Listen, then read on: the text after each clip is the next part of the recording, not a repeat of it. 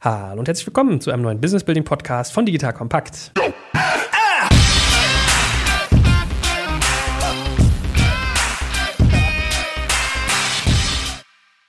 Mein Name ist Jörg Kaczmarek und heute geht es um das Thema Firmenkultur. Wir werden also darüber reden, wie man in einem Unternehmen eine Kultur entwickelt, die möglichst dazu führt, High Performance hervorzurufen. Das heißt, wenn du heute zuhörst, wirst du zum einen zwei Pole kennenlernen. Ich habe mir so überlegt, wir werden mal Extrembeispiele machen. Auf der einen Seite Samba-Style, auf der anderen Seite, ein Gesprächspartner lacht schon, geht es mal hier äh, in die Einhornrichtung. Ja? Unfuck the Economy lese ich ja dauernd. Heute Morgen erst wieder bei äh, LinkedIn. Also vielleicht haben die auch Marketingqualitäten. Man nimmt quasi viele Sachen mit. Also das heißt, wir werden da viel darüber reden, was ist eigentlich die Rolle von Kultur, was soll ich da tun, wann soll ich das tun, wie, welchen Nutzen ziehe ich draus, aber auch welche Trade-offs habe ich. Natürlich versuchen wir hinten draus zu diskutieren, welches Modell ist eigentlich besser. Ja? Ist hier so Ringelpiez mit anfassen, alle können mitbestimmen gut oder ist vielleicht, was ich heute schon gelernt habe von meinem guten Kollegen hier gegenüber, Qualität kommt von Quälen. Den Satz muss ich mir merken. Welchem Universum der Satz eher zuzuordnen ist, kann man sich vorstellen. Aber damit sind wir schon voll dabei. Lieber Florian, schön, dass du wieder da bist. Hallo und herzlich willkommen. Moin, moin. Eigentlich dich kennt ja jeder, aber was umtreibt dich gerade? Vielleicht sagst du mal ein, zwei Sätze zu dir, was du machst und was gerade dich beschäftigt. Ja, Florian Heinemann, bin hier seit relativ langer Zeit in der Berliner äh, oder deutschen Gründerszene unterwegs, äh, jetzt seit acht Jahren mit Project A, also einem Frühphaseninvestor hier in Berlin. Äh, wir nennen uns Operational VC, weil wir auch versuchen, sozusagen den Ventures, wo wir investieren, das sind so acht pro Jahr ungefähr, denen auch operativ weiterzuhelfen. Ja, haben gerade unseren dritten vorgeraced, den versuchen wir jetzt möglichst fleißig und idealerweise auch gut zu investieren. Und ja, ansonsten freue ich mich auf Weihnachten. Ja, herzlichen Glückwunsch. So, und jetzt hat man vielleicht eine Firma, die im Idealfall schon fünf Millionen auf dem Konto hat, eine munter stramm eine Organisation baut und sich dann Gedanken macht, was ist eigentlich mit diesem ganzen Kulturgedöns? Also ist das irgendwie so, weiß ich nicht, bisschen esoterisch oder hat das wirklich einen Nutzen, sagt vielleicht so der ein oder andere. Und wie schon angedroht, würde ich ja gerne mal so die Welten aufmachen. Wir können ja mal mit deiner Vergangenheit anfangen. Du warst ja, wenn ich mich nicht täusche, sieben Jahre Geschäftsführer von Rocket Internet. Nee, sieben nicht. Viereinhalb, glaube ich. Aber du warst sonst sieben Jahre im Samwa-Universum, oder? Ja, genau. Also wenn man so ein bisschen die Jamba-Zeit noch mit dazu zählt, dann ist das so.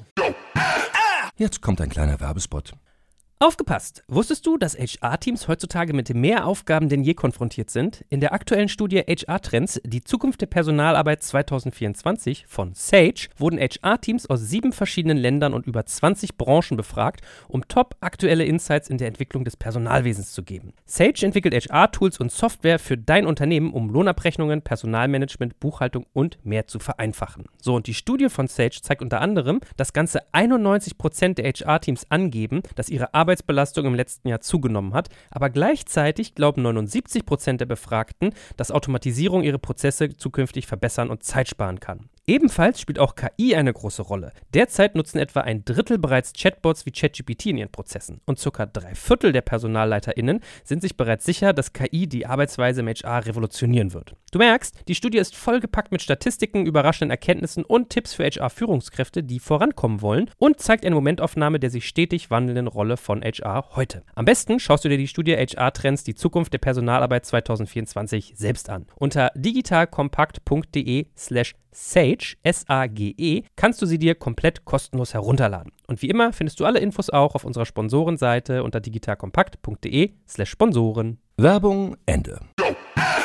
Gut, sagen wir es so rum, du hast sehr intensiv die Rocket Internet Dimensionen miterlebt und vielleicht auch geprägt. Natürlich nur zum Positiven gehe ich bei dir davon aus. Wie musste ich mir das dort vorstellen? War das ein, ein Betrieb, sagen wir die einzelnen Ventures dort und auch die Mutterorganisation, wo man sich über Kultur Gedanken gemacht hat oder war das eigentlich gar nicht so?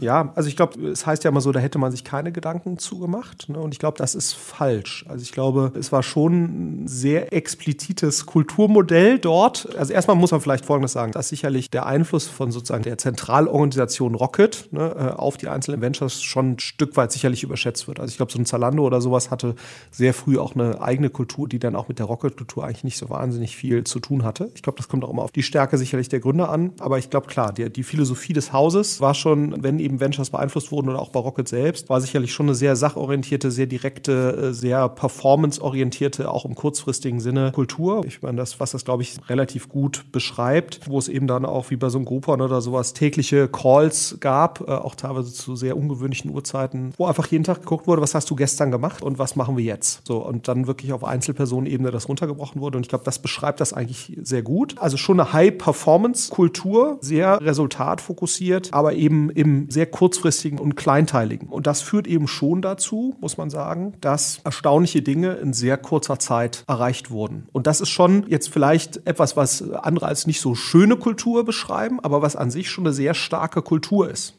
So, und deswegen glaube ich, ist immer sozusagen dieser, dieser Hinweis oder so, dass da auf Kultur nicht so geachtet wurde, das kann man, glaube ich, gar nicht so sagen, sondern es ist eben schon so, dass insbesondere ein Oliver sehr stark für eben dieses sehr output-orientierte Kulturelement sozusagen steht und das auch eben sehr authentisch gelebt hat. Ne? Und ich glaube, das ist ja sozusagen auch für mich immer eine der Kernerkenntnisse gewesen. Ich glaube, jeder Unternehmer oder jedes Unternehmerteam muss sich fragen, was ist eigentlich sozusagen meine authentische Ausübung meines täglichen Tuns und wie fühle ich mich wohl und was ist etwas, wie ich auch selbst als Team maximale Leistung erreichen kann. Bei Oliver war das eben so gelagert und das war auch sehr explizit und das hat dann aber auch Leute tendenziell angezogen, die in so einem Umfeld eher gute Leistungen bringen oder sich dadurch angesprochen fühlen. Genauso wie das ja bei einem Goldman Sachs oder im Investmentbanking-Umfeld ja eine ganze Zeit lang auch so war. Ich weiß gar nicht, ob das heute immer noch so ist, aber wo es ja auch tendenziell eine etwas testosteronigere Kultur sozusagen auch sehr explizit gemacht wird und was dann auch, glaube ich, fair ist, weil man damit dann natürlich auch eine gewisse Art von Klientel anzieht, die sich in so einem Umfeld durchaus wohlfühlt und in so einem Umfeld auch durchaus zumindest mal für einen gewissen Zeitraum happy ist. Und das ist eben so das eine Extrem sicherlich. Die Frage ist immer, funktioniert das mittelfristig? Mittelfristig? Funktioniert das langfristig? Bringt das auch sozusagen Organisationsstrukturen, Prozesse und Systeme hervor,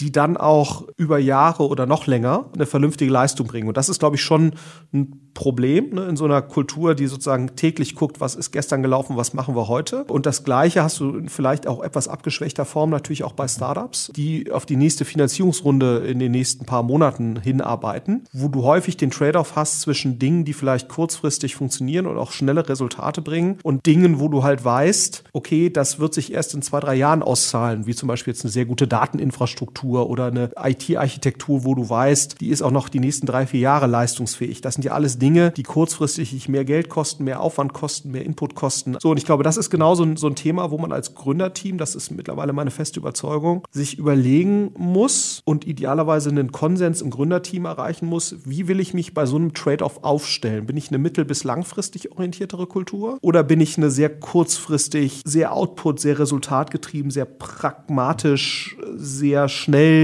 agierende Art von Organisation? Ich glaube, Beides ist in sich völlig okay. Man muss nur einen gewissen Konsens, glaube ich, im Gründerteam darüber erreichen, was möchte ich und was ist auch für die Art von Problem, die wir lösen wollen, die richtige Kultur. Ne? Also ich glaube sozusagen für sowas wie so ein Groupon-Modell kann das durchaus eine okay Kultur sein, so zu agieren. Und ich finde es auch dann fair, wenn man sozusagen sehr explizit macht, dass die Kultur eben so ist und dass das auch eben die Werte in der Organisation sind. Problematisch ist es ja eigentlich immer nur dann, wenn man das eben eher versucht, sozusagen was anders nach außen darzustellen. Da kommen die Leute rein und dann finden sie so eine Kultur vor. Das führt natürlich immer zu enormen Friktionen. Aber ich glaube, solange man, und deswegen bin ich mittlerweile eigentlich so, habe ich die Einstellung, Gründer oder Gründerteams sollten sich sehr schnell überlegen, was ist eigentlich das, wofür wir authentisch stehen können? Was ist das, an Kultur und Werten, was auch für unsere Problemstellung, die wir ja verfolgen, die wahrscheinlich erfolgversprechende ist und das auch sehr explizit machen. In Werten hat sicherlich auch eine Visions- und Missionskomponente, hat sicherlich auch was sozusagen, worauf achtet man im Recruiting, dass man relativ stark darauf achtet, dass das in sich konsistent ist. Und dann ist das aus meiner Sicht auch gegenüber den Mitarbeitern und so weiter fair und führt auch dazu, dass man, glaube ich, eine, in dem eine relativ stimmige und dann auch leistungsfähige Organisation hat. Und die Frage ist ja sozusagen, kann das auch von den Mitarbeitern selbst kommen in einer Art äh, Bottom-up-Prozess? Und ja, das geht sicherlich. Also wir haben bei Project A das auch so gemacht, dass wir dann irgendwann erst sowas formuliert haben. Also ich glaube, wir hatten gewisse, eine gelebte Kultur, einfach durch die Personen, die bei uns eben so die Kulturträger waren. Und das haben wir dann irgendwann mal im weiteren Verlauf explizit gemacht in einer Art Bottom-up-Prozess. Und das hat auch vernünftig funktioniert, weil wir, glaube ich, durch die Personen, die halt bei uns involviert waren, sowieso eine in sich relativ konsistente Kultur produziert haben, weil wir eben auch passende Leute dazu eingestellt haben. Aber ich glaube, es hätte uns auch geholfen im Nachhinein, wenn wir das noch stärker und noch früher explizit gemacht hätten. Und ich glaube mittlerweile fast, das muss eigentlich bei einem Startup vom Gründerteam ausgeben. Es muss eigentlich von oben kommen, weil es dann auch dazu führen wird, dass man gewisse Arten von Personen eben auch anzieht Was dann wiederum eine ganz spannende Frage ist in dem Zusammenhang. Ne? Man sagt ja immer, Diversity ist wichtig und da geht es ja nicht nur um sozusagen Geschlechter-Diversity, sondern auch um sozusagen andersartige Gedanken, die dann vielleicht nicht ganz so in die Kultur reinpassen. Und ich glaube, das ist dann wieder einer der Trade-offs, von denen du gerade gesprochen hast, wo man sich dann eben überlegen muss, klar, Homogenität auch kulturell hat natürlich gewisse Vorteile, weil man natürlich schneller ist und so weiter. Aber wie viel Andersartigkeit lässt man denn eigentlich zu? Und ich glaube, auch hier sollte man sehr bewusst eine Entscheidung treffen, an welchen Stellen man dann auch explizit anders andere Kulturen oder andere Kulturelemente, die ja dann häufig an Personen hängen, in die Organisation mit reinbringt, um eben sozusagen die Vorteile der Diversity auch zu nutzen. Und ich glaube, das muss eigentlich vom Gründerteam kommen. Das heißt, man braucht im Prinzip auch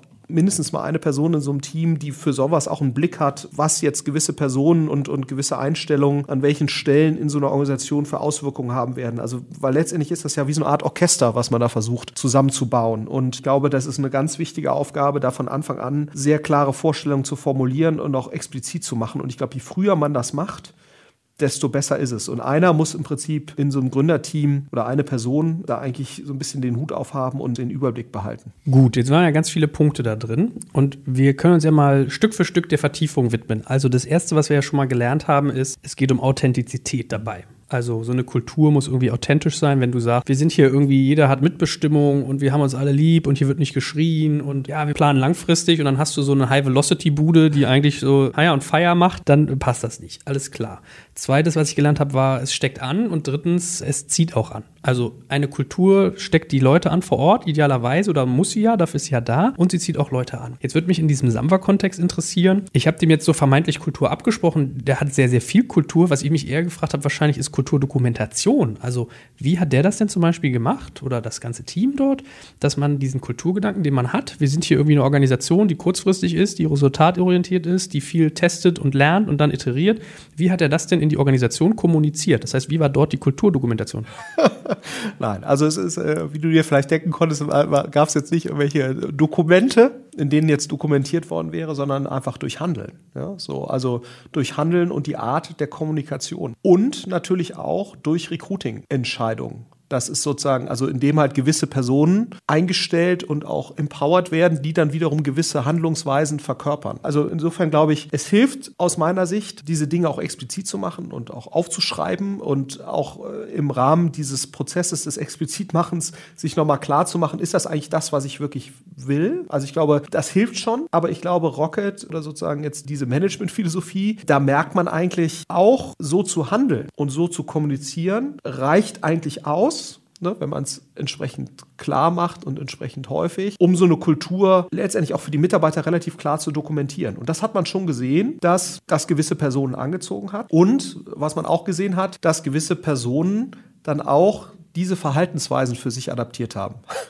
mehr oder weniger authentisch. Und das hat man dann aber auch sofort gemerkt. Also ich glaube, wenn man ein gewisses Gespür dafür hat, hat man sehr schnell gemerkt, sind jetzt Personen eigentlich authentisch auch so oder wollen die eigentlich nur genauso sein wie ein Oliver? Ne, davon gab es das auch eine Reihe von Personen und haben dann im Prinzip nur diesen Stil äh, und dieses Kulturelement, äh, nennen wir es jetzt mal so, quasi kopiert, aber du hast eigentlich gemerkt, das waren die eigentlich gar nicht. Und das wird Leuten, glaube ich, sehr schnell klar. Deswegen glaube ich, ist auch dieser Ansatz zu sagen, eine gute Kultur ist so und so und deswegen verhalte ich mich so und so als Gründer. Das geht, glaube ich, nur in gewissen Grenzen, sondern man muss eben wirklich sagen, was bin ich eigentlich für eine Person oder was sind meine Gründer für Personen und welche Kultur können wir eigentlich authentisch verfolgen. Ja, und ich glaube, das ist für mich so die Kernerkenntnis, genauso wie es jetzt nicht den guten oder schlechten Unternehmer gibt, wenn er die und die Eigenschaften hat. Also wie, wenn ich ja Unternehmer sage, meine ich natürlich auch immer die Unternehmerin, ne? das ist also ganz klar. Ich mache es jetzt nur eben ein bisschen einfach für mich. Ich sehe in deiner Firmenkultur ist Gender, Gleichbehandlung wichtig. Absolut. Diversity ist ein großes Thema bei uns und versuchen, also Gender Diversity, versuchen das irgendwie ernst zu nehmen und auch umzusetzen. Aber ich glaube, auch da ist wieder das Gleiche. Es gibt nicht gut oder schlecht, sondern es gibt doch zu einem selbst passend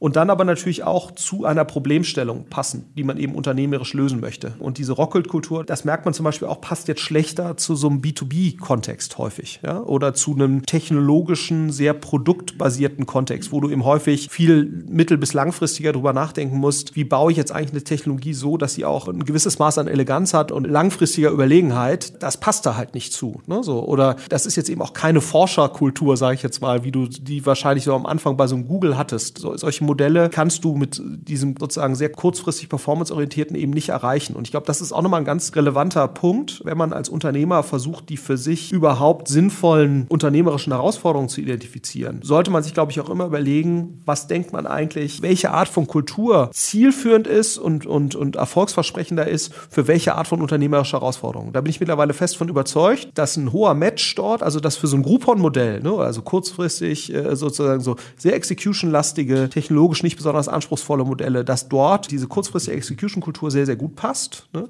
Aber dass das jetzt im Enterprise-Software-Bereich, was ja schon so forscherische Züge hat zum Teil, eben nicht so gut passt. Ne? So, und, und ich glaube, das ist auch nochmal ganz relevant. Deswegen glaube ich auch, kommen auch bei diesen Erfolgsstudien sozusagen, welche unternehmerische Eigenschaft führt eigentlich zu Erfolg, nicht so wahnsinnig viel bei raus in der Regel, weil eben genau das das Problem ist, dass halt gewisse Unternehmertypen, die wiederum für gewisse Kulturen stehen, auch für gewisse unternehmerische Herausforderungen passen und für andere eben nicht. Und ich glaube, da für sich als Team einen sehr ehrlichen Blick auf die eigenen Stärken und Schwächen zu haben, das ist auch wieder sozusagen ein, für mich jetzt, ich bin ein starker Verfechter des stärkenorientierten Ansatzes. Lieber Stärken stärken und nicht da irgendwie versuchen, irgendwas zu sein, was man eben nicht ist. Man muss halt irgendwas können oder irgendeine Stärke haben. Und ein Element davon ist eben auch das Kulturelle. Ja, ich meine, das ist total lustig, weil wir hatten das auch hier bei uns. Wir haben so einen Handwerker, der bei uns alles macht. Ömer, unser Handwerkergott. Ja, und dann haben wir uns über Führung unterhalten, weil wie das so zwischen Selbstständigen ist. Und man, ja, ist ja toll, dein Team, irgendwie, das respektiert dich total und interessant, wie du das so machst. Du bist ja, also, du schreist ja auch gar nicht und so. Ich sag so, ja, ich glaube halt an Führung nicht aus Angst, sondern aus Liebe, ja. Und die, also die kriegen ja schon voll eine drauf, wenn mal was nicht so ist. Also nicht aggressiv, ja, aber also die merken, es ist Anspruch da, aber Freiheit. Und das war ganz lustig, weil dann habe ich so ein Telefonat mal mitgehört. Wir haben vorne so zwei Türeingänge und da ist Beton. Und dann wollten wir Schuhabtreter dahin haben. Da hat er einen Subunternehmer gehabt, hat sozusagen gesagt, ja, hier kannst du mal kommen messen, dass wir da so Bürsten und sowas hinmachen. So, und dann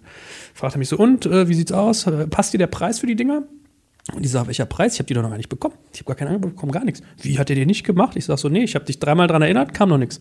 Okay, warte mal. Dann ist er in die Küche gegangen, hat telefoniert und ich höre nur so dieses Telefonat. Ey, sag mal, du kannst doch hier nicht irgendwas bestellen und der Kunde hat es nicht freigezeichnet. Was ist denn das für ein Scheiß? Schweigen, schweigen, schweigen. Ja, und wenn er das jetzt nicht will, zahl ich das oder was? Wie? Das ist schon okay so. Hast du Drogen genommen oder was? Du gehst jetzt mal schön vor die Tür, machst mal einen Spaziergang und dann rufst du mich nochmal an und denkst mal drüber nach, was du gerade gesagt hast.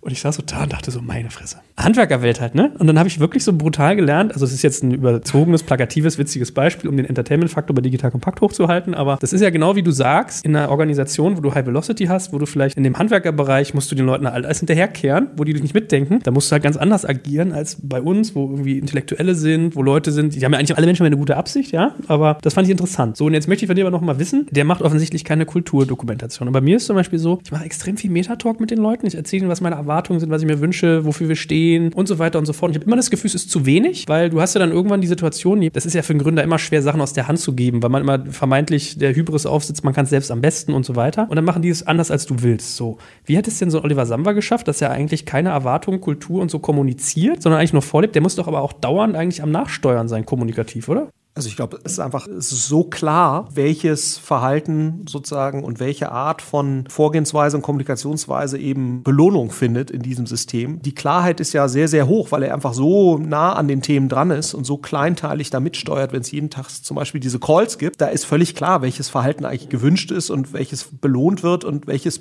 bestraft wird. Und ich glaube, das ist durch sehr klare Benennungen von, das finde ich jetzt gut und das finde ich jetzt schlecht. Und ich glaube, da brauchst du auch keine zusätzliche Kulturdokumentation, weil jedem, der das eine Woche lang sich anschaut, zu 95 Prozent klar ist, was eigentlich gewünscht ist und was nicht. Und ich glaube, das ist ein Vorteil in, die, dieser, in dieser Art der Kultur. Und ich glaube, das Problem bei diesen sehr, wir haben uns alle lieb und so weiter, äh, wo ich auch ein großer Verfechter davon bin, es lässt natürlich sehr viele Freiräume und damit natürlich auch Interpretationsspielräume. Und ich glaube, was ganz wichtig ist, und wir sind ja auch eher so eine Art von Unternehmen, also sicherlich jetzt nicht ganz auf Einhornniveau, aber sicherlich auch eher äh, in Richtung dieses Panels äh, oder dieses Ende des Kontinuums. Und unsere Erfahrung ist eigentlich die, dass man dort aus Unternehmersicht wahrscheinlich eher überkommunizieren muss. Also ne, ich nenne das immer überkommunizieren, wenn man das Gefühl hat, ich kommuniziere jetzt eigentlich mehr, dokumentiere mehr, ich mache mehr explizit, als ich eigentlich so intuitiv Gefühl für richtig halte, weil ich ja immer so denke, das geht den Leuten jetzt bestimmt auf den Keks, weil das haben wir jetzt schon zum 57. Mal gesagt. Und da ist eigentlich schon die Erfahrung, wenn du da mal Leute fragst, was nimmst du jetzt eigentlich hier so wirklich mit und was glaubst du, was ist unser Ziel, unser Purpose? Also da ist eigentlich schon eher die Erfahrung, da kann man eigentlich gar nicht genug kommunizieren. Also da muss man eigentlich eher überkommunizieren, um wirklich diese Punkte rüberzubringen. Plus, und das darf man natürlich in, in so einem Berliner Startup-Kontext oder nicht nur Berlin, dass natürlich auch der Churn, also sozusagen der Verlust an Mitarbeitern, selbst bei Organisationen, die quasi eigentlich ein, äh, eine gute Mitarbeiterzufriedenheit haben und so weiter, weil es eben nicht mehr so ist wie früher, ne, wo sozusagen der Vater war für 50 Jahre bei der Allianz und dann hat er dann, oder was ich, für 35 und dann war es dann irgendwann vorbei. Das ist ja heute nicht mehr so. Selbst bei sehr guten Unternehmen, die das ähm, gut machen und die richtigen Leute rekrutieren und gute Retention-Maßnahmen, sind ja 25, 30 Prozent Churn, ne, also sozusagen Verlust von Mitarbeitern pro Jahr, ja überhaupt nichts Ungewöhnliches. Und alleine schon aus diesem Grund ist quasi natürlich auch dieses Klarmachen, gerade in etwas vermeintlich lockeren und sehr freiheitsgewährenden Kontexten und Kulturen, ist, glaube ich, dieses Überkommunizieren von dem, was einem da eigentlich wichtig ist, ist da, glaube ich, umso wichtiger. Geht mir nämlich genauso überkommunizieren. Ich habe immer das Gefühl, man langweilt die Leute schon zu Tode und man merkt trotzdem, es war noch nicht genug. Ich finde sozusagen, du musst einfach mal überlegen, also das ist ein sehr interessantes Experiment. Da rate ich wirklich jedem nur, das mal zu machen. Man hat so ein Meeting von einer Stunde mit fünf, sechs Leuten und dann sagt man jedem, schreibt man ein Protokoll. Was du so glaubst, was jetzt die wichtigsten Sachen waren, die wir in der letzten Stunde besprochen haben. Und wir reden hier wirklich immer von schlauen Leuten, die alle auch in ihrer Muttersprache kommunizieren und so und so weiter. So, und alleine, wie unterschiedlich die Wahrnehmungen von Leuten von einer Stunde Gespräch in Sachverhalten, die alle kennen, also wo es jetzt keine sozusagen fachlichen Verständnisgrenzen oder sowas gibt. Es ist Wahnsinn, wie unterschiedlich Wahrnehmungen Wahrnehmung von Leuten sind. Und deswegen ist es einfach wichtig, eher zu viel zu kommunizieren und immer wieder und explizit und so weiter. Also ich bin da oder habe das vermeintlich gelernt, da kann man eigentlich kaum zu viel kommunizieren. Jetzt kommt ein kleiner Werbespot.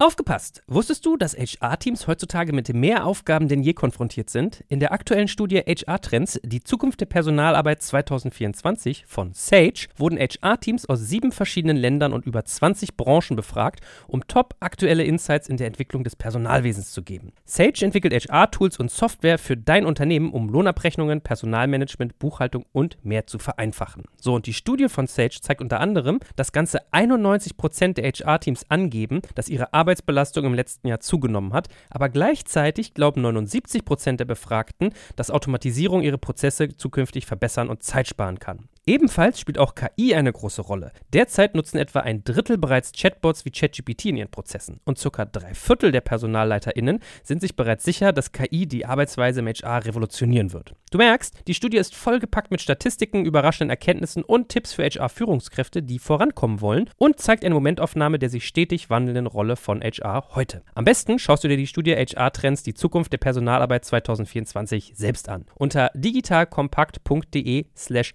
Sage, S-A-G-E, kannst du sie dir komplett kostenlos herunterladen. Und wie immer findest du alle Infos auch auf unserer Sponsorenseite unter digitalkompakt.de slash Sponsoren. Werbung Ende.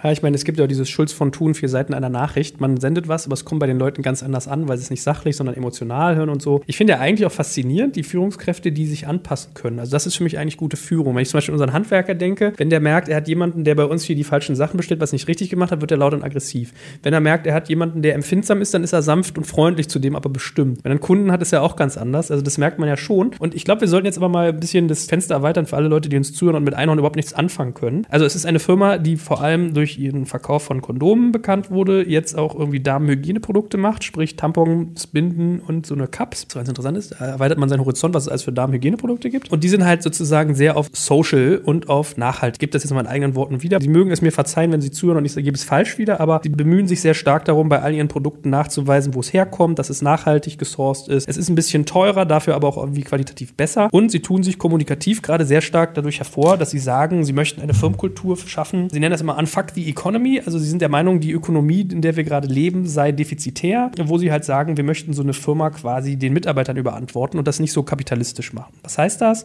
Ich habe es heute Morgen gerade bei LinkedIn gesehen, weil ich mit Waldemar und irgendwie Philipp befreundet bin. Die sagen halt, die Firma gehört irgendwie allen Mitarbeitern, man kann die Firma nicht mehr verkaufen, das funktioniert ja teilweise nach so Stiftungsprinzipien auch, man kann die Anteile auch nicht vererben, man kann sich nicht unchristlich viel Geld auszahlen. Also im Prinzip sagt man, man schafft eine Firma, die den Mitarbeitern gehört und wo man eigentlich gar keine Gelder rausnimmt, sie prosperiert und entwickelt sich weiter. Das entstammt, glaube ich, ein Stück weit diesem Vorbild auch von Ecosia oder Ecosia, die diese Bäume pflanzen. Der hat das ja auch ganz intensiv gemacht. Da gibt es, glaube ich, eine Stiftung in der Schweiz, die das teilweise dann managt. Also man benennt quasi eine Stiftung, die muss zu allem irgendwie ihren Segen geben. Wenn sie das nicht tut, funktioniert nichts und dadurch bremst man quasi die Möglichkeit zu verkaufen. Das mal so als mein Monolog. Ergänzt gerne, wenn ich es falsch irgendwie verstanden habe. Wenn du als jemand, der aus so einem ganz anderen Universum kommt, du bist jetzt, glaube ich, an beiden Polen nicht äh, vertreten. Du bist jetzt weder der irgendwie schreiende, jeden Tag einen Call machende Onkel, noch bist du der, der Ringelpiez mit Anfassen macht. Ich sag's jetzt mal ein bisschen scherzhaft, plakativ auch. Also du bist in so einer gesunden Mitte, hast aber beide Extreme kennengelernt. Wie blickst du auf so eine Kultur?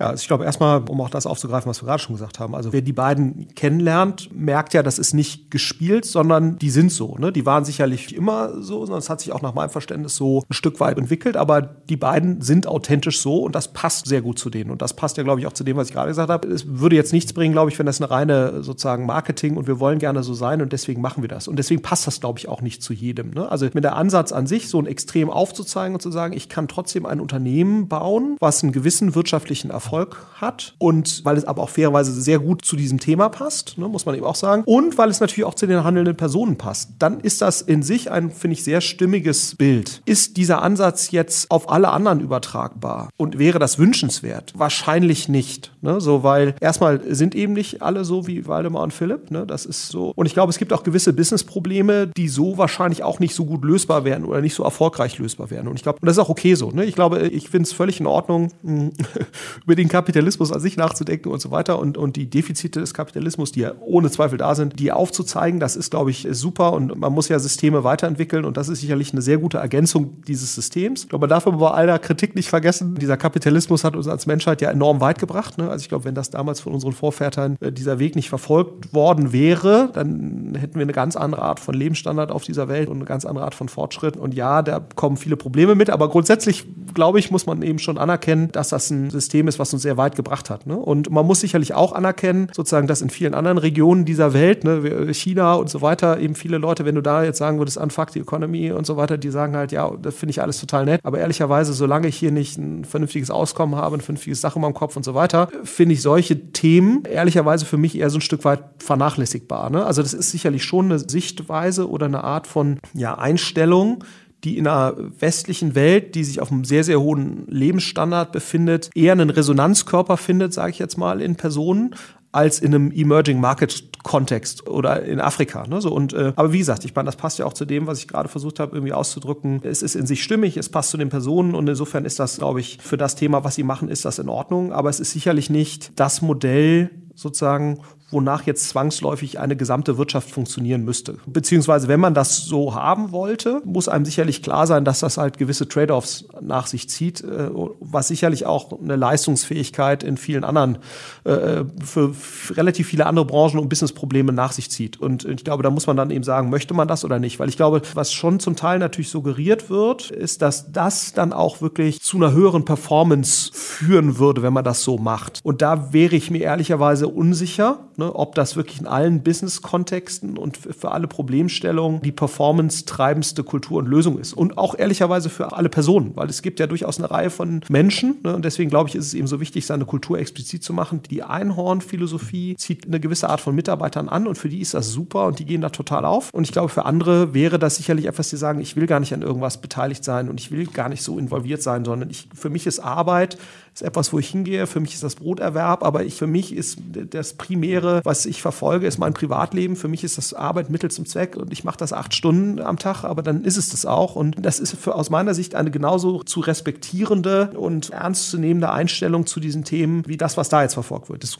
könnte man sicherlich argumentieren, diese Einstellung zur Arbeit herrscht nur deshalb vor ne, bei den Menschen, weil die Arbeit eben so stumpf und sinnentleert gestaltet wurde in der Vergangenheit. Und da ist sicherlich auch was dran. Ne? Ich wäre mir nur unsicher, ob das Modell jetzt unbedingt auf die gesamte Wirtschaft übertragbar ist. Aber das ist ja auch gar nicht deren Anspruch. Ne? Aber ich glaube, man lernt eben nur über extreme Pole. Und deswegen ist es, glaube ich, so eine gute Initiative, dass die beiden eben zeigen können, für den Kontext, den wir schaffen, haben wir einen gewissen wirtschaftlichen Erfolg. Das darf man auch mal nicht vergessen. Einhorn ist jetzt auch kein Zalando, aber es scheint eine in sich tragfähiges äh, Unternehmen zu sein. Und deswegen können da, glaube ich, eine Reihe von Unternehmen zumindest von gewissen Elementen dessen was verfolgen. Deren Ziel ist ja auch nicht, dass die gesamte Wirtschaft jetzt 100%ig so funktioniert, aber dass man eben gewisse Elemente, die sie da verfolgen, das kann durchaus auch eine sehr gute Anregung sein für viele andere, mit Sicherheit. Also meine wichtigste Einsicht mit dir, und die ist eigentlich total banal, aber ich glaube, essentiell ist halt wirklich, dass man Kultur immer sozusagen mit so einem gewissen Fit leben muss. Also die muss passen. Und man ist irgendwie, finde ich, mal schnell dabei, so dunkle Seite der Macht und helle Seite der Macht zu sehen. Ich war gerade gestern im neuen Star Wars, vielleicht bin ich noch geprägt, aber man ist immer so, das klingt so, als wenn jetzt der Einhornweg ist so die weiße Seite und der Sambastel der schwarze. Das muss ja gar nicht so sein, ja. Was ich auch sagen muss, ich meine, bei Einhorn weiß ich jetzt fairerweise nicht, wie Entscheidungsfindung passiert. Also was wir alles gesagt haben, waren ja streng genommen Besitztümlichkeiten keine Ahnung, wenn da eine Entscheidung ist, ob dann das Plenum zusammenkommt und alle votieren und wenn wir keine absolute Mehrheit haben, dann so und so. I don't know. Ja, das ist ja nochmal eine ganz andere Frage. Und was man halt wirklich mitnimmt, es kann ja auch Kolorierung geben. Also ich glaube, was die beiden ja auch bei uns im Podcast gesagt haben, ist, geht jetzt gar nicht darum, jeden zu missionieren, dass jeder jetzt seine Firma quasi zum Gemeingut macht, sondern einfach vielleicht auch mal zu nachzudenken, okay, kann jetzt auch irgendwie Procter Gamble zum Beispiel mal irgendwie dafür sensibilisiert werden, dass man vielleicht die Kette seiner Produzenten ein bisschen genauer produziert. Wie machen die das eigentlich? Was ist der, An der Anleitungsweg bis dahin? Ne? Von daher finde ich das äh, sehr richtig und gut, was du sagst. Jetzt müssen wir ein bisschen Butter bei die Fische machen. Also wir haben jetzt gesagt, ein Kollege Samwa lebt Kultur nicht durch Dokumentation, sondern durch klare Kommunikation. Was sind denn sonst bei euch, wenn ihr im Project A-Portfolio Firmen quasi in der Frage begleitet? Was ist für euch Kultur und wie arbeitet ihr damit? Also erstmal sozusagen, es macht aus meiner Sicht sehr viel Sinn, explizit darüber erstmal nachzudenken. Was sind eigentlich die Dinge, die mir wichtig sind an Einstellungen und so weiter? Was passt eigentlich authentisch zu mir? Das heißt also, was wäre das jetzt sozusagen ganz konkret? Den Gründern zu raten, tretet mit euren Mitgründern in einen Prozess ein, wo ihr euch mal untereinander überhaupt mal klar macht, was sind eigentlich die Dinge, die euch wichtig sind. Weil ich glaube, eine Menge auch an Problemen, die in so einem Gründerteam entstehen, und das muss man sagen, ein ganz wesentlicher Grund, warum Gründerteams häufig dysfunktional werden, ist ja nicht, weil jetzt irgendwie die sich wegen inhaltlicher Themen streiten, sondern häufig, weil es unterschiedliche Vorstellungen von auch gerade solchen Themen gibt, die dann wiederum zu einem emotionalisierten Konflikt führen. Und was wir eigentlich den Leuten raten ist, versucht möglichst schnell in einem halbwegs strukturierten Prozess zu einem gewissen Verständnis oder Konsens darüber zu kommen, was ist euch wichtig an kulturellen Werten, Werten, an Vision und Mission und das eben nicht in der Series B oder Series C zu machen, sondern wirklich so relativ früh. Weil ich glaube, wenn man das einmal für sich klar hat, auch im Gründerteam, dann ist es auch leichter, die richtigen Leute zu rekrutieren und ist auch leichter, sozusagen die dazu passenden internen Prozesse und Abläufe und Entscheidungsfindungsmechanismen äh, zu finden. Ne? Weil ich glaube, eine Reihe von Themen, eine Reihe von Entscheidungen, die man später treffen muss, was Hiring angeht, was Entscheidungsabläufe angeht, was Hierarchien angeht und so weiter, sollten sich idealerweise, sollten zumindest mal nicht im Widerspruch zu diesen Werten stehen. Und deswegen hilft es natürlich, das explizit zu machen. Und ich glaube, das ist auch immer wieder etwas, wo ich merke in der täglichen Entscheidungsfindung bei Project A, wenn man diese Werte für sich explizit hat, dann lassen sich eine Reihe von Entscheidungen dann auch viel leichter treffen, weil man das immer wieder spiegeln kann, quasi gegen diese explizit gemachten Werte. Wir haben die zum Beispiel auch überall bei uns im Büro hängen, ne, weil das ist auch immer noch so eine Erkenntnis, es ist wie trainieren. Ne? Man muss immer wieder dann auch sich zwingen, quasi äh, darauf zurückzukehren aufklären. Und ich glaube, damit kann man auch, wenn man das dann eben so explizit macht, es schaffen, dass sich eine Gesamtorganisation zumindest mal in einer gewissen Art und Weise daran orientiert. Aber das ist es letztendlich schon. Es reicht im Prinzip wirklich dieses, also erstmal Konsens erzeugen, explizit machen und dann in einer geeigneten Art und Weise in die Entscheidungsfindung und strukturellen Entscheidungen der Organisation einfließen zu lassen. Und der Rest entwickelt sich dann aus meiner Erfahrung. Ja. Hast du mal Beispiele? Also ich tue mich zum Beispiel immer ein bisschen schwer bis heute damit, Mission und Vision zu unterscheiden. Ja? Was wäre so ein klassisches Beispiel für Vision, Mission und Werte. Ja, also wenn du erstmal sagst, ne, was gerade sehr, ein sehr schönes Beispiel ist, ist von den äh, Kollegen Fiesmann, Creating Living Spaces for the Generations to Come. Da haben die aber gute Arbeit gemacht, dass du das so gut gemerkt hast. Ja, absolut. Ich arbeite mit viel mit denen, von daher weiß ich es auch. Und das ist ja sozusagen, finde ich, eine sehr schöne Vision. Und weil das, glaube ich, sehr schön beschreibt, uns geht es jetzt nicht nur darum, irgendwie so ein bisschen Heizung irgendwie irgendwo so ein Haus einzubauen, sondern eigentlich geht es eben darüber hinaus. Ne? Eine Heizung oder eine Quelle von Wärme kann ein Aspekt eines Living Spaces sein, aber letztendlich beinhaltet das eben eine ganze Reihe weiterer Dinge. Es geht darum, den Living Space an sich besser zu gestalten. Es geht um Generations to come. Ne? Das impliziert eine gewisse Nachhaltigkeit, Langfristigkeit. Nicht, wenn ich jetzt irgendwas optimiere, dann wird wahrscheinlich die Ölheizung sicherlich noch ein Teil von sein, aber das heißt halt auch, oh, ich brauche im Prinzip Wärmequellen oder Living Space verbessernde Lösungen, die im Prinzip auf alternative Energiequellen abzieht. Ne? Und all diese Themen, die kann ich dann ja im Prinzip schon direkt ableiten ne, aus diesem einen Satz. Ja, so, und da werden die sicherlich noch eine Reihe von weiteren Dingen äh, zugedacht haben. Aber das ist jetzt sozusagen etwas, was ich nur gestern, weil ich irgendwie die Weihnachtsgrüße von Wiesmann auf LinkedIn mir angeguckt habe, da dachte ich dann nochmal so, ja, das ist gut, ne? weil es ist konkret, konkret genug und es beinhaltet eine Reihe von Themen. Und ich kenne jetzt die Werte nicht von Fiesmann ehrlicherweise aus dem Kopf, aber ich kann mir schon vorstellen, welche Werte dazu passen werden. Ne? So, und was du eben auch da in diesen Weihnachtsgrüßen, glaube ich, sehr schön sehen konntest, die verstehen sich als Familie. Ne? Also die sagen so, wir sind ein Familienunternehmen. Ja? So, wir verstehen uns als Familie, da ist der Vater dabei, dann ist so, ne? Und dann ist der Sohn dabei, so, und dann hast du noch die nächste Generation, ist dann auch noch irgendwie mit. Aber die Familie ist eben bewusst nicht nur die Familie, sondern alle ne, sind Familie. Kann man sich jetzt sagen, ist, oh, ist vielleicht ein bisschen cheesy so, aber äh, auf der anderen Seite merkt man so, nee, das ist irgendwie authentisch. Das meinen die so. Wie gesagt, ich kenne jetzt die Werte nicht, ne, aber ich bin mir relativ sicher, dass sozusagen dieses Thema Familie, wir kreieren hier auch am Standort Allendorf, ne, kreieren wir wirklich für die Mitarbeiter ein sehr lebenswertes Umfeld. Ne, ist wichtig, investieren in Vereine, in Schulen und so weiter, machen da sehr viel, wie du halt mit der Familie umgehen würdest. Und ich finde, das ist jetzt zum Beispiel wieder ein sehr schöner Wert, der denen offenbar wichtig ist. Ne? Klar, dann sagst du Langfristigkeit, die damit reinspielt, weil du sagst, wir sind Familienunternehmen, die nächste Generation ist schon ongeboardet quasi. So, und wie gesagt, ich kenne jetzt die anderen Werte von denen nicht. Aber ich finde, da kann man irgendwie eine sehr schöne Kette in sich sehen. Und jetzt ist bei denen schon relativ konkret, weil die natürlich auch ein laufendes Business haben, wie das aussehen kann. Aber ich glaube, wenn Startups da mal ein bisschen drüber nachdenken oder Organisationen, es hilft aus meiner Sicht, sowas früh zu haben und auch zu erkennen, was ist mir wichtig. Was man daran natürlich auch sehr schön sehen kann, und ich glaube, das ist auch immer noch eine Thematik, viele Gründer, das merkst du ja immer so an diesen Vesting-Diskussionen, die diskutieren dann mit dir über vier, fünf Jahre Vesting. Ne? So, das ist ja etwas, was so ein, so ein Familienunternehmer, der sagt, wie vier, fünf Jahre Vesting. Das ist mein Leben hier. Ne? So.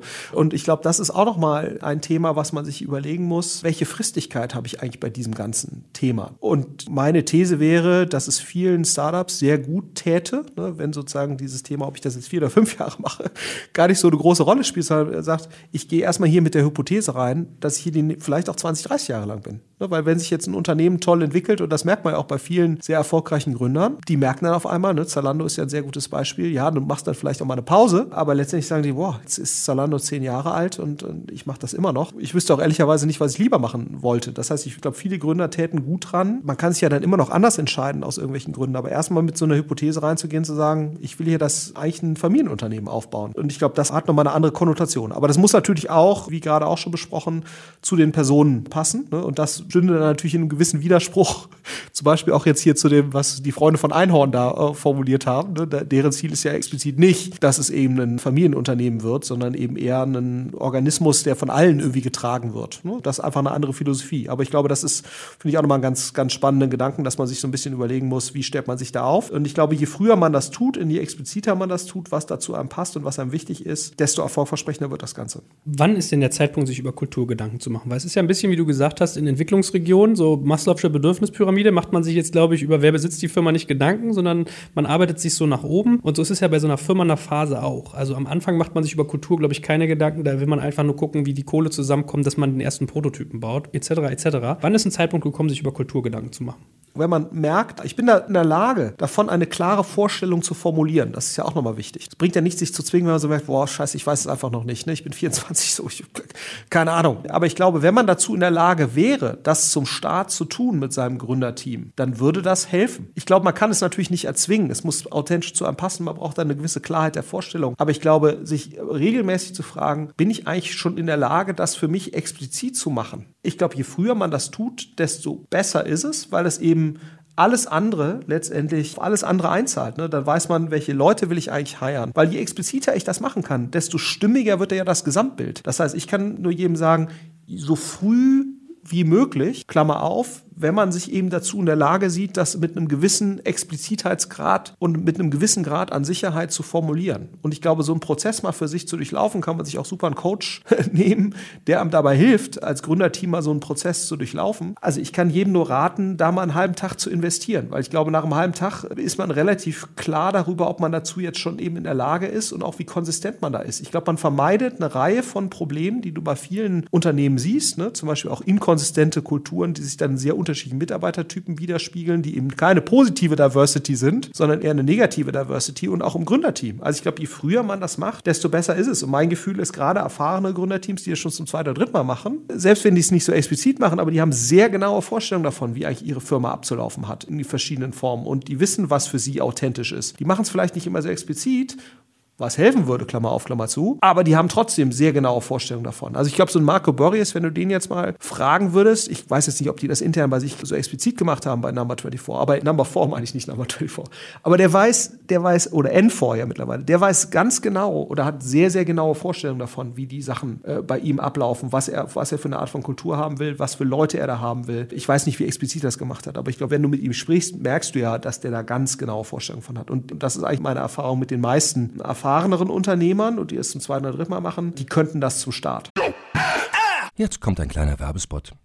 Aufgepasst! Wusstest du, dass HR-Teams heutzutage mit mehr Aufgaben denn je konfrontiert sind? In der aktuellen Studie HR Trends, die Zukunft der Personalarbeit 2024 von Sage, wurden HR-Teams aus sieben verschiedenen Ländern und über 20 Branchen befragt, um top aktuelle Insights in der Entwicklung des Personalwesens zu geben. Sage entwickelt HR-Tools und Software für dein Unternehmen, um Lohnabrechnungen, Personalmanagement, Buchhaltung und mehr zu vereinfachen. So, und die Studie von Sage zeigt unter anderem, dass ganze 91% der HR-Teams angeben, dass ihre Arbeit Arbeitsbelastung im letzten Jahr zugenommen hat, aber gleichzeitig glauben 79 Prozent der Befragten, dass Automatisierung ihre Prozesse zukünftig verbessern und Zeit sparen kann. Ebenfalls spielt auch KI eine große Rolle. Derzeit nutzen etwa ein Drittel bereits Chatbots wie ChatGPT in ihren Prozessen und circa drei Viertel der PersonalleiterInnen sind sich bereits sicher, dass KI die Arbeitsweise im HR revolutionieren wird. Du merkst, die Studie ist vollgepackt mit Statistiken, überraschenden Erkenntnissen und Tipps für HR-Führungskräfte, die vorankommen wollen und zeigt eine Momentaufnahme der sich stetig wandelnden Rolle von HR heute. Am besten schaust du dir die Studie HR-Trends, die Zukunft der Personalarbeit 2024 selbst an. Unter digitalkompakt.de slash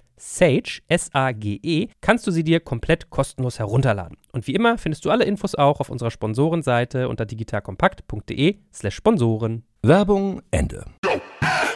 Ja, erlebe ich auch so, in der Tat. Also ich glaube, Marco ist schon ein bisschen so ein Micromanager-Kandidat. Also der geht auch viel rein in Themen. Aber das ist ja auch ein bisschen das. Das ist aber seine Kultur, ne? Genau. Das ist aber auch gut, wenn du das weißt, weil du dann eben auch Leute brauchst, die damit halt klarkommen. Ne? Also das war auch sozusagen beim Rocket-Kontext für mich eine der wesentlichen Fragestellungen. Was sind eigentlich die Leute, die mit dieser Art jetzt von Oliver gut klarkommen? Es gibt ja durchaus Personen, die dann besser werden. Es gibt ja auch Leute, die bei Goldman sehr, sehr gut sind ne? oder bei McKinsey oder so.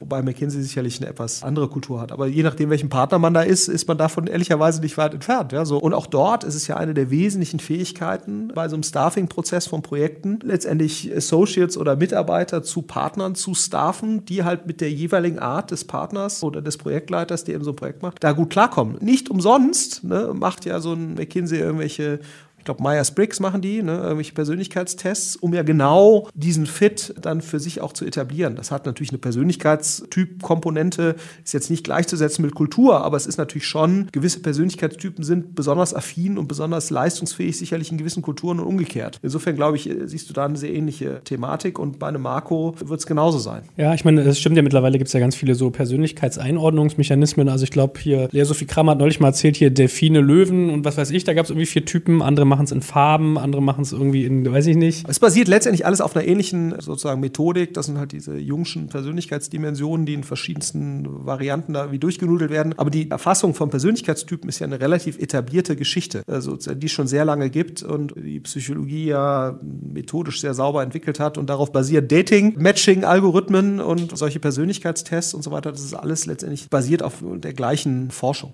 Und ich sag mal so, du hast ja eingangs auch mal gesagt, und das ist aus dem, was du gerade gesagt hast, auch deutlich geworden, du wärst dafür, Kultur top-down zu bauen und nicht bottom-up. Ja, weil ich glaube, das ist zumindest für mich so die Kernerkenntnis aus dieser ganzen Erfolgsfaktorenforschung und so weiter. Thematik, es gibt halt nicht den erfolgreichen Unternehmer, sondern es gibt halt nur sozusagen das passende Unternehmerteam ne, und das zum Unternehmerteam passende Organisations- und Kulturmodell. Und das muss dann wiederum passen zur unternehmerischen Herausforderung. Ja, also für mich ist es immer in jeder Dimension eigentlich eine Fit-Frage und weniger eine das und das führt zu Erfolg oder das und das ist gut, sondern ich kann, glaube ich, immer nur sagen, das und das ist passend und damit steigt die Erfolgswahrscheinlichkeit. Vor dem Hintergrund würde ich eben genauso argumentieren. So, jetzt sollten wir vielleicht abschließend nochmal zwei Dinge uns betrachten, äh, den Nutzen und die Trade-offs, die man durch Kultur hat. Also ich glaube, Nutzen ist eigentlich schon sehr klar geworden. Es ist ein Recruiting-Thema, es ist sicherlich auch ein Retention-Thema und Performance. Also ich kriege gute Mitarbeiter oder bestimmte Mitarbeiter, die zu mir passen dadurch. Ich behalte sie, das wäre Retention und ich bringe sie auf ein Level sozusagen, auf dem ich sie Sorge dafür, dass sie gut performen können, ne? weil man muss auch immer wieder mal aus der Komfortzone rausgehen. Ne? Das hilft sicherlich, aber tendenziell hilft es natürlich schon, in einem kulturellen Kontext sich zu bewegen als Mitarbeiter, wo man eben seine Leistungsfähigkeit entwickeln kann oder sein, sein Potenzial auf die Straße bringen kann. Und das wird wahrscheinlich eher in einem Kontext passieren, der halt kulturell zu einem passt. Was ist mit dem Thema Trade-offs? Also vielleicht sagen wir mal über die Schattenseiten von der Kultur was ja, was heißt die Schattenseiten? Also es ist natürlich, ich glaube, was man sich halt immer überlegen muss, und ich glaube, das fand ich auch, es gibt bei Facebook, ich habe jetzt den Namen vergessen, aber gibt es eine so eine, letztendlich eine Kulturbeauftragte, die ich sehr, sehr gut fand. Insofern Maxine irgendwas. Waters? Ich bin mir jetzt nicht ganz sicher. Auf jeden Fall, das können wir vielleicht dann nochmal äh, schreiben, in den Notes unten drunter schreiben, weil äh, die hat einen sehr interessanten Vortrag über Kultur gehalten, den ich äh, mir angeschaut habe. Und was Facebook eben sehr gut, glaube ich, für sich versucht hat zu verstehen, ist, sie sagen erstmal Diversity, sozusagen was Mitarbeiter angeht, ist nicht nur eine Geschlechtsfrage, sondern ist auch eine Racial-Frage natürlich gerade in den USA und ist auch eine sozioökonomische Frage. Das heißt also, sie verstehen auch Diversity als Socioeconomic Diversity, was eben für Facebook, fand ich nochmal ein sehr interessanter Aspekt war, weil die natürlich sagen, wir brauchen Produkte, die für die ganze Welt funktionieren und eben für alle sozialen Schichten, nicht nur irgendwelche Amerikaner, sondern auch Leute in Indonesien und so weiter. Den Punkt, auf den ich eigentlich hinaus wollte, die sagte, Diversity per se führt natürlich erstmal dazu, dass Entscheidungsfindung komplexer wird, weil natürlich eine Homogenität zu effizienterer Entscheidung führt, weil die Leute einfacher miteinander kommunizieren können, missverständnisfreier und schneller miteinander kommunizieren können.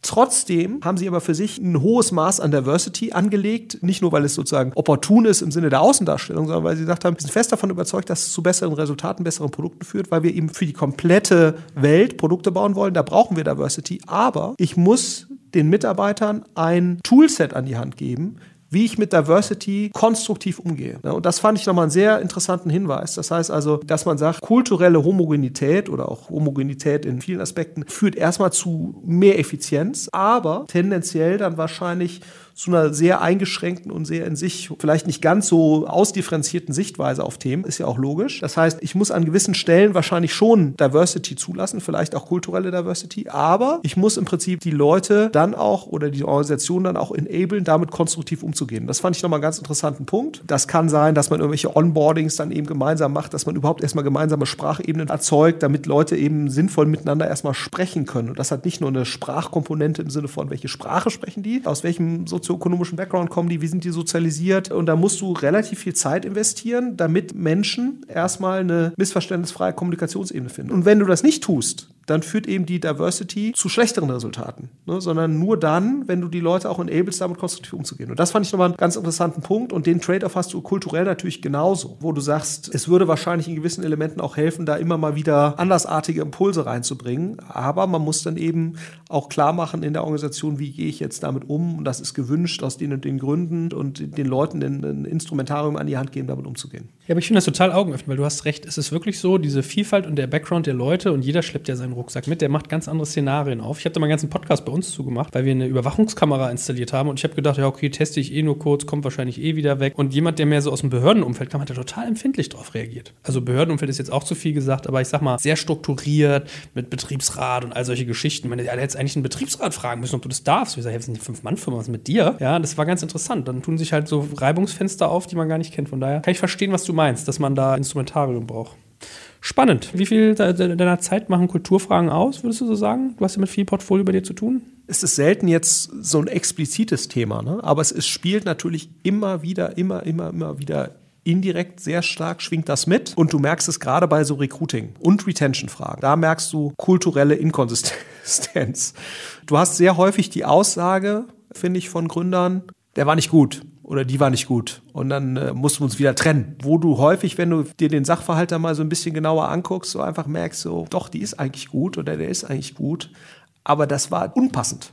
Ne? Falsche Rolle, falsche Person in der falschen Organisation. Das ist ganz lustig, oder es ist sehr spannend zu sehen, wie wenig Leute diese Differenzierung hinkriegen. Gewisse Personen können ihre Stärken halt in gewissen Kontexten ausspielen ne? und sozusagen so diese eindimensionale, jemand ist gut oder schlecht, davon bin ich mittlerweile relativ stark weg, sondern ich glaube sozusagen, jemand ist passend oder unpassend mit seinen Fähigkeiten und Einstellungen und kulturellen Vorprägungen oder eben nicht so passend. Das ist für mich ehrlicherweise die deutlich sinnvollere und auch respektvollere Formulierung ne? gegenüber Personen und ob jetzt jemand performt hat oder nicht. Das hat eben häufig keine rein, es gibt natürlich auch Leute, die einen Qualitäts Thema haben, was ihre kognitiven Fähigkeiten so angeht. Aber sehr, sehr häufig ist eben sozusagen, wenn etwas nicht funktioniert, hat das nur zum Teil eine sozusagen fähigkeitenbasierte Komponente und sehr, sehr häufig eine kulturelle Komponente. Und das ist fast der, der häufigste Fall. Genau. Und dann ist es sicherlich, spielt es schon häufig in Dialogen mit den Gründern eine Rolle, wann man eben diese Themen angeht und wann man das auch explizit macht. Und das ist schon sehr spannend dass, wie du schon sagst, die meisten Leute das Thema relativ weit aufschieben ne, um das auf ihre Agenda nach oben zu heben, weil es halt schon ein Thema ist, was sehr als mittelfristig und langfristig verortet wird. Und wenn du natürlich alle sechs, zwölf Monate wieder ein neues Fundraising machen musst, dann hast du andere Prioritäten. Und auch da wieder ist es eigentlich so, dass die erfahreneren Gründer, die das zum zweiten oder dritten Mal machen, viel früher auf dieses Thema gehen und das expliziter machen und wissen, wie wichtig das ist, als die Leute, die das zum ersten Mal machen. Und das ist spannend zu sehen. Aber wie gesagt, ich habe mittlerweile auch aufgegeben, man kann da Leute nicht zu zwingen. Also es ist so, man kann darauf hinweisen und sagen, das ist ein Thema, ich würde mich an deiner Stelle beschäftigen und entweder Leute lächeln milde und sagen, ja, ja, hier der hat leicht reden da, der Investor. Ich bin hier in der täglichen äh, sozusagen Frontline und muss mich hier um den Kram kümmern. Und ja, ist auch wichtig, aber da kümmere ich mich in zwei Jahren drum, ne, wenn ich hier den Product Market Fit etabliert habe. Und deswegen glaube ich mittlerweile, ich kann nur Leute darauf hinweisen, genau wie so ein Thema Data Warehouse, da kann ich auch Leute darauf hinweisen, es macht Sinn, das so früh wie es möglich zu etablieren, weil man dann eben anders datengetriebener arbeitet, weil irgendwann, auch wenn du es jetzt gerade noch gar nicht brauchst, und es gibt dann Leute, die glauben mir das und machen das dann eben auch. Und es gibt dann andere, die sagen, nee, also ich sehe das eben anders. Und ich glaube, das ist aber auch wieder etwas, was man eben respektieren muss. Äh, das ist äh, deren Firma und ich verlange ja von den Leuten nicht, dass sie das tun, was ich ihnen sage, sondern ich habe eigentlich nur den Anspruch, dass mir zugehört wird und dass die dann aber natürlich ihre eigenen Entscheidungen treffen. Und solange ich das Gefühl habe, mir wurde einmal ernsthaft zugehört, mehr kann ich dann auch nicht tun. Das respektiere ich dann, muss ich ja respektieren auch. Ich glaube, das ist letztendlich muss jeder Unternehmer da seinen eigenen Weg finden. Aber genau wie beim Überkommunizieren, glaube ich, wird einem dann irgendwann klar, da hilft es eher früher, eher mehr drüber nachzudenken als später. Ich kann es aber nur bestätigen. Ich erinnere mich bei meiner vorigen Firma oder vorvorherigen war das auch so, dass wir das dann irgendwie nach drei Jahren nachgezogen haben. Und es ist einfach fünfmal so aufwendig. Ich glaube, ich habe irgendwelche 50 Seiten langen Dokumente hinterher produzieren müssen, weil man so viel dokumentiert. Also schleifen sich auch Sachen ein. Man kann die gar nicht mehr hinterfragen, wenn man eigentlich keinen Code hat, auf den man die zurückführen kann. Deswegen. Das ist alles, wie, wie es immer ist. Ne? Bei IT ist bei jeder, äh, genau, da frühzeitig dran zu denken, ist schmerzfreier und, und besser und man hat deutlich weniger Friktionen. Man merkt, manche Leute merken dann, ich bin falsch hier, so, wenn das so ist. Und ich glaube, das kannst du alles vermeiden, wenn man das möglichst früh explizit macht. Naja, wie das schöne Modell von Simon Sinek, ne? Start with why. Also, das ist ja so genau diese Stoßrichtung. Gut, das ist doch ein schönes Schlusswort. Ich glaube, wir haben gelernt, äh, die Frage, die wir anfangs formuliert haben, welches Modell ist erfolgreicher, es ist wie der Anwalt immer sagt, das kommt darauf an. Ne? Also gibt kein Gutes, gibt kein Schlecht, es gibt nur passend und nicht passend, egal ob bei Modellen, also Kulturmodellen oder Mitarbeitern. Von daher, vielen Dank, dass du da deinen Erfahrungsschatz mal aufgemacht hast. Vielen Dank dir. Ciao, ciao.